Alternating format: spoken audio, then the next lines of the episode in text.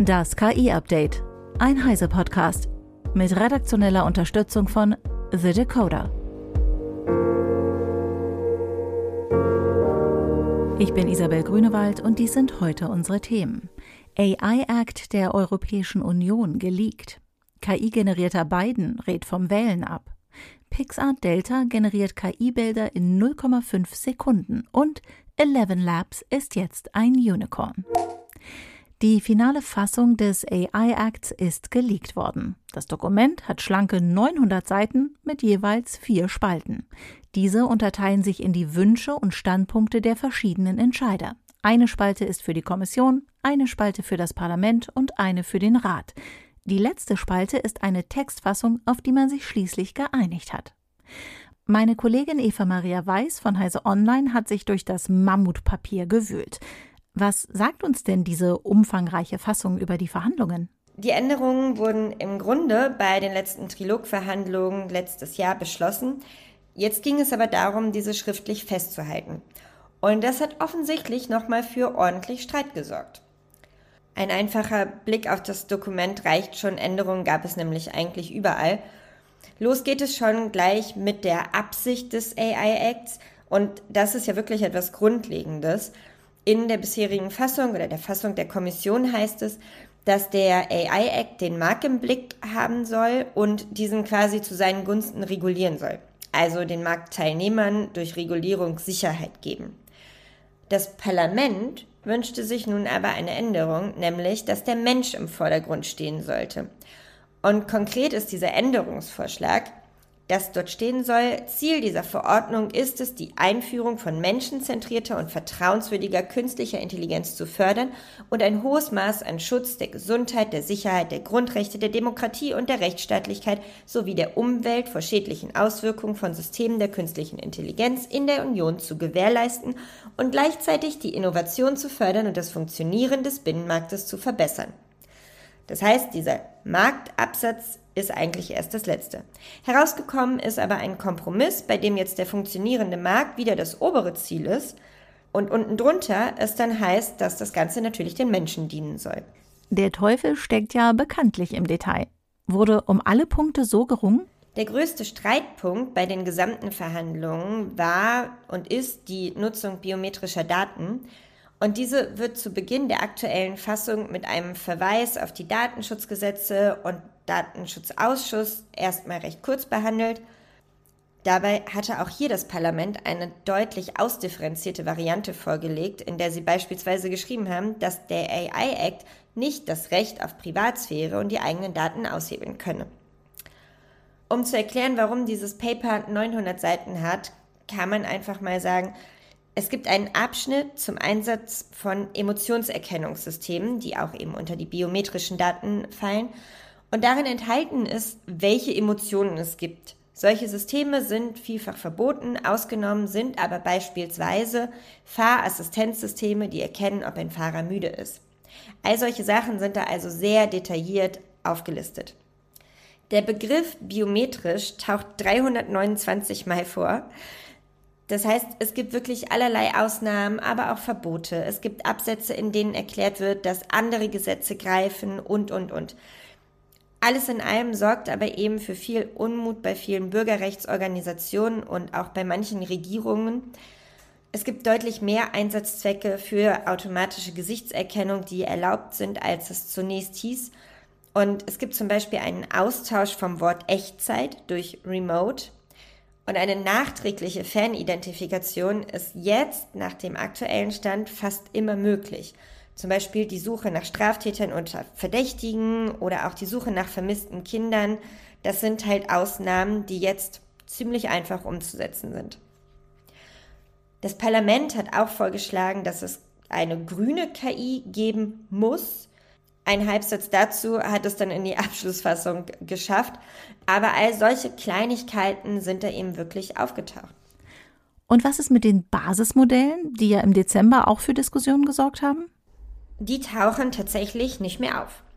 Foundation Models möchte das Parlament zwar beschrieben und damit auch reguliert wissen, sie sind als solches aber nicht in die endgültige Fassung gelangt. Das war bei den Verhandlungen im vergangenen Jahr ja eigentlich anders ausgemacht worden. Stattdessen ist jetzt ein eigener Abschnitt da, in dem die Rede ist von General Purpose AI. Und diese hat als Auflage jetzt, als einzige Auflage aber auch, dass die Produkte, also Texte, Videos, Bilder, von den Anbietern als solche gekennzeichnet werden müssen. Spannende Lektüre. Dankeschön, Eva, für diese Zusammenfassung. Eine Studie des MIT CSAIL stellt die Annahme in Frage, dass KI schnell viele Arbeitsplätze ersetzen wird. Die Studie konzentriert sich auf die wirtschaftliche Machbarkeit des Ersatzes menschlicher Arbeitskraft durch KI bei visuellen Aufgaben, wie der Endkontrolle von Produkten auf Fehler. Sie zeigt, dass nur 23 Prozent dieser Aufgaben durch visuelle KI-Systeme kosteneffizient automatisiert werden könnten. Nur 8 Prozent der Arbeitsplätze in nicht landwirtschaftlichen Betrieben in den USA haben mindestens eine Aufgabe, deren Automatisierung für den jeweiligen Betrieb wirtschaftlich attraktiv wäre. Die hohen Anpassungs- und Wartungskosten von KI-Systemen für bestimmte Aufgaben könnten für kleinere Unternehmen wirtschaftlich schlicht nicht tragbar sein. Andere Studien, die sich auch mit den Auswirkungen von text- und bildbasierten KI-Systemen auf den Arbeitsmarkt befassen, gehen von weitaus größeren Umwälzungen aus. Der Internationale Währungsfonds warnt beispielsweise davor, dass KI potenziell bis zu 60 Prozent der Arbeitsplätze in fortschrittlichen Nationen betreffen könnte, insbesondere in hochqualifizierten Bereichen. Wähler in New Hampshire wurden von einer vermutlich KI-generierten Stimme angerufen, die sich als US-Präsident Joe Biden ausgab und sie aufforderte, nicht zu den Vorwahlen zu gehen. Die Generalstaatsanwaltschaft hat Ermittlungen aufgenommen. Max Schreiner von The Dakota berichtet. Die KI-Stimme soll den Angerufenen gesagt haben, dass ihre Stimme im November einen Unterschied macht, nicht diesen Dienstag. Der Anruf wurde so manipuliert, dass Angerufene dachten, sie stamme vom Schatzmeister eines politischen Komitees, das die Bemühungen der Demokraten in New Hampshire unterstützt, Präsident Biden in die Vorwahlen zu bringen. Der Inhalt der Nachricht forderte Empfänger, die von der Anrufliste gestrichen werden wollten, auf, die Nummer dieser Person anzurufen.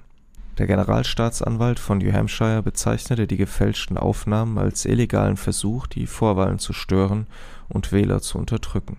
Experten waren schon länger vor einer Flut von Deepfakes in zukünftigen Wahlen. Plattformen wie Facebook oder X haben bereits vor den letzten Präsidentschaftswahlen Maßnahmen zur Erkennung und Bekämpfung von Deepfakes getroffen. Seitdem sind entsprechende Technologien jedoch nur noch zugänglicher, billiger und besser geworden. Vielen Dank, Max. Forschende von Huawei Noah's Ark Lab, Dalian University of Technology, Tsinghua University und Hugging Face präsentieren PixArt Delta, ein verbessertes Text-zu-Bild-Synthese-Framework, das hochauflösende Bilder in nur 0,5 Sekunden generiert. PixArt Delta ist eine Weiterentwicklung des ersten Modells PixArt Alpha, das bereits auf schnelle Bildgenerierung spezialisiert war. Das neue Modell ist ein sogenanntes Latent Consistency Model oder LCM, eine Alternative zu Diffusionsmodellen wie PixArt Alpha, Stable Diffusion oder DALI 3. Consistency-Modelle wurden letztes Jahr von OpenAI veröffentlicht. Das Modell kann 1024 mal 1024 Pixel große Bilder in 0,5 Sekunden erzeugen, was einer siebenfachen Beschleunigung gegenüber der Alpha-Variante entspricht. Zwar ist PixArt Delta noch nicht verfügbar, zeigt aber, dass es leistungsfähige Alternativen zu Diffusionsmodellen geben kann. Die hohe Geschwindigkeit, auch bei der höheren Auflösung, ist ein zentraler Vorteil von Consistency-Modellen und könnte in Zukunft völlig neue Anwendungen, zum Beispiel für Echtzeitgenerierung, ermöglichen. Künstliche Intelligenz soll dabei helfen, die häufigste Variante von Bauchspeicheldrüsenkrebs schon früh zu erkennen, das duktale Adenokarzinom der Bauchspeicheldrüse, kurz PDAC. Das KI-System namens Prism AI ermittelt die Wahrscheinlichkeit, in den nächsten sechs bis 18 Monaten an einem PDAC zu erkranken. Das System wurde in Zusammenarbeit von Forschenden des Massachusetts Institute of Technology und der Strahlenonkologin Limor Applebaum vom Beth Israel Deaconess Medical Center in Boston entwickelt. Prism AI besteht aus zwei KI-Modellen. Das erste verwendet künstliche neuronale Netze, um Muster in den Daten zu erkennen, zu denen das Alter der Patientinnen und Patienten, ihre Krankengeschichte und Laborergebnisse gehören. Anschließend berechnet es einen Risikoscore für einzelne Menschen. Das zweite KI-Modell wurde mit denselben Daten gefüttert. Um einen Score zu erstellen, verwendet es aber einen einfacheren Algorithmus. In die beiden Modelle flossen anonymisierte Daten aus sechs Millionen elektronischen Gesundheitsdatensätzen aus den USA ein, in denen es etwas über 35.000 PDAC-Fälle gab. Wie die Forschenden in der Fachzeitschrift eBiomedicine schreiben, identifizierte das neuronale Netzwerk von den Probanden, die tatsächlich an Bauchspeicheldrüsenkrebs erkrankten, 35 Prozent als Hochrisikopatienten. Und zwar sechs bis 38 Monate vor der Diagnose. Das ist nach Ansicht des Teams eine erhebliche Verbesserung gegenüber den derzeitigen Screening-Systemen. In Zukunft könnte PRISM auf zwei Arten eingesetzt werden, sagt Applebaum. Erstens könnte es helfen, Patienten für Bauchspeicheldrüsenkrebstests auszuwählen. Zweitens könnte es eine breitere Art von Screening anbieten, indem es Menschen ohne Symptome auffordert, einen Blut- oder Speicheltest zu machen, der Aufschluss darüber gibt, ob sie weitere Tests benötigen. Der Stimmenkloner Eleven Labs ist mehr als eine Milliarde US-Dollar wert, zumindest bestimmten Wagniskapitalgebern. Sie haben für 80 Millionen US-Dollar Anteile an dem Unternehmen gekauft. Rechnet man diese Investition auf alle Anteile hoch, kommt man auf über eine Milliarde Dollar. Letzten Juni lag die Bewertung noch bei etwa 100 Millionen Dollar. Im Silicon Valley gelten Startups mit Milliardenbewertung als Unicorns, also Einhörner. Eleven Labs hat 40 Mitarbeitende. Das frische Geld soll in Forschung, Infrastruktur, Entwicklung neuer Dienste sowie Verbesserung von Sicherheitsmaßnahmen fließen, um verantwortungsvolle und ethische Entwicklung von KI-Technik sicherzustellen. Dazu gehört ein Programm, das auch synthetische Stimmen anderer Anbieter erkennen soll. Das war das KI-Update von Heise Online vom 23. Januar 2024. Eine neue Folge gibt es jeden Werktag ab 15 Uhr.